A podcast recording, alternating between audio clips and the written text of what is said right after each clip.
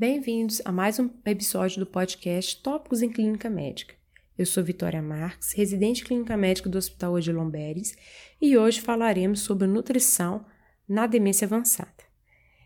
Bem, por que é importante esse tema? Bem, sabemos que a demência é prevalente na população idosa e que com o envelhecimento da população há um aumento da incidência dos quadros de demência na população geral e que nas fases mais avançadas da demência, os problemas com a alimentação podem chegar até 80% dos casos. Esses problemas englobam desde uma redução da ingesta oral, recusa alimentar e mesmo disfagia.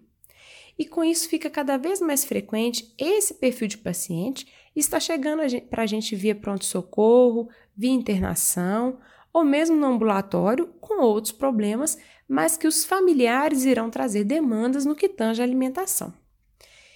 E para nos respaldar sobre como orientar esse paciente ou os familiares, quais são as recomendações a respeito dessa via? Bem, as principais entidades internacionais, como Choose Wisely, Sociedade Canadense Americana de Geriatria, NICE, Up to Date e a própria Sociedade Brasileira de Geriatria, recomendam não prescrever de forma rotineira o uso da dieta interal. Ao invés disso, nós deveríamos estimular a oferta da dieta oral cuidadosa para esses pacientes. Essas recomendações são baseadas principalmente na revisão sistemática da Cochrane de 2009, em que foi evidenciado uma não superioridade da nutrição interal em detrimento da oral, no que tange aspectos sobre sobrevida, status nutricional, pneumonia de aspiração e incidência de lesões de pressão, sendo inclusive uma tendência ao aumento de pneumonia de aspiração e pior cicatrização das lesões de pressão na população em uso da dieta interal. Bem, após explicar de onde saiu essas recomendações, como iremos passar essas informações para os familiares para a tomada da melhor decisão para o paciente? Bem, o ideal seria já abordar, desde o início do diagnóstico da, da demência, nas fases ainda iniciais, é, o, trazer o paciente para a tomada de decisão, preservando assim a sua autonomia. Mas isso não é o que ocorre na verdade. Muitas das vezes nós já temos os pacientes em fases mais avançadas de demência que não podem responder por si mesmos e temos então que colocar os familiares para essa decisão compartilhada. Muitas das vezes, nós temos que primeiro explicar que os problemas da alimentação são comuns nas fases avançadas da demência e colocar para esses familiares os prós e contras de cada opção, enfatizando a não superioridade da dieta interal em relação à dieta oral e que com a dieta oral nós podemos propiciar prazer para o paciente, que é uma das poucas formas de trazer isso para o paciente nessa fase da doença e que a dieta oral também pode aumentar o vínculo do cuidador com o paciente. Mas também sabemos que a oferta da dieta oral leva tempo e paciência por parte dos cuidadores. Já na dieta interal, apesar de parecer mais fácil de administrar, ela pode trazer mais desconforto para o paciente pela própria presença da sonda, pela necessidade de se repassar, às vezes, essa sonda se ela deslocar ou obstruir, nos casos da nasentérica, ou mesmo complicações local, no caso da gastrostomia, como sangramento, má cicatrização e até mesmo infecção. Outra questão que temos que trazer para os familiares é que a dieta interal não é tão fácil assim a sua confecção caseira. Vai levar tempo e muitos, muitos ingredientes não são tão comuns assim no dia a dia dessas famílias.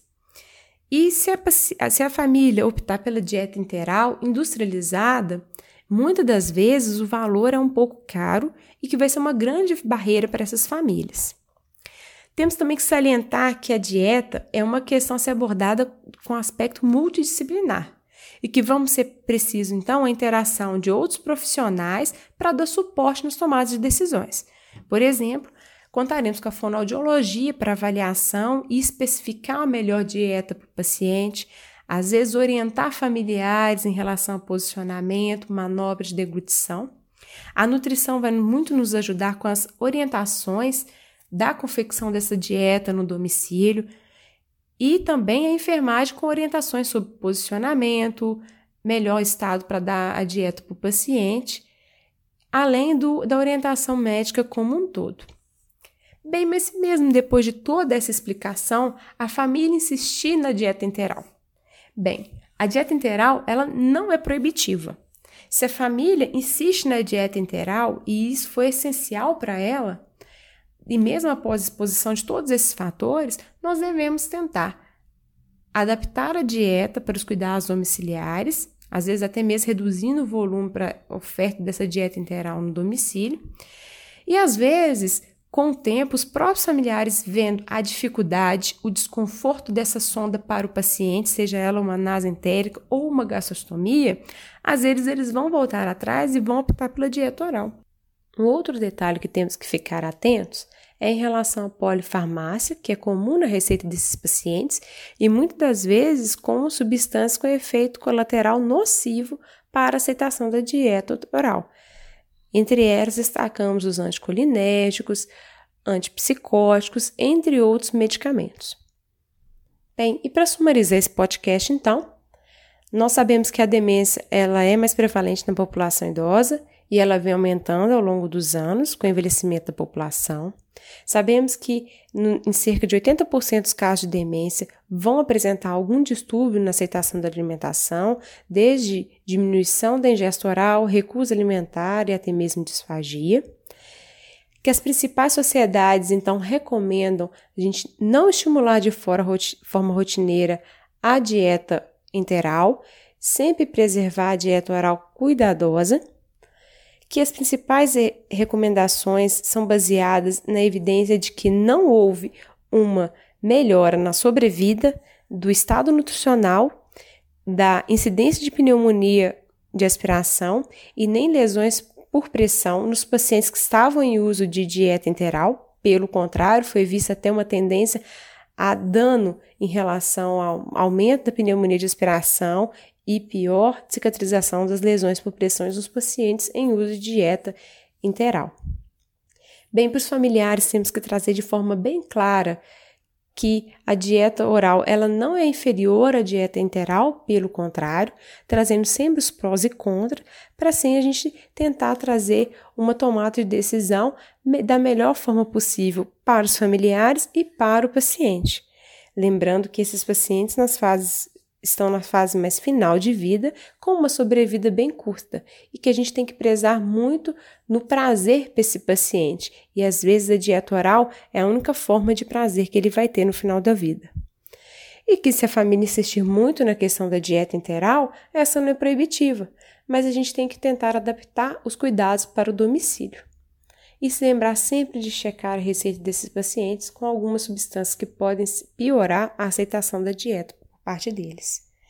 Então, termina aqui mais um podcast de Clínica Médica e até o próximo.